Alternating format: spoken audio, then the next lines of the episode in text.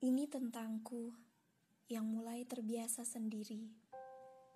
Ya, kita harus terbiasa sendiri menghadapi sepi sendiri, menghadapi kegelisahan sendiri, menghadapi kebimbangan sendiri, menghadapi kehidupan sendiri, menghadapi dunia ini sendiri.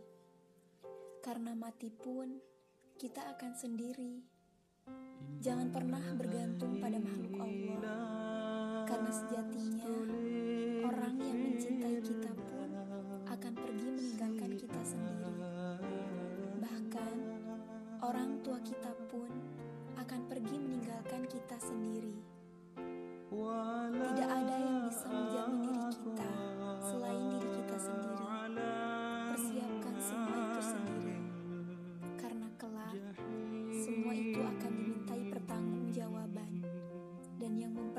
mempertanggungjawabkan itu semua hanya diri kita sendiri.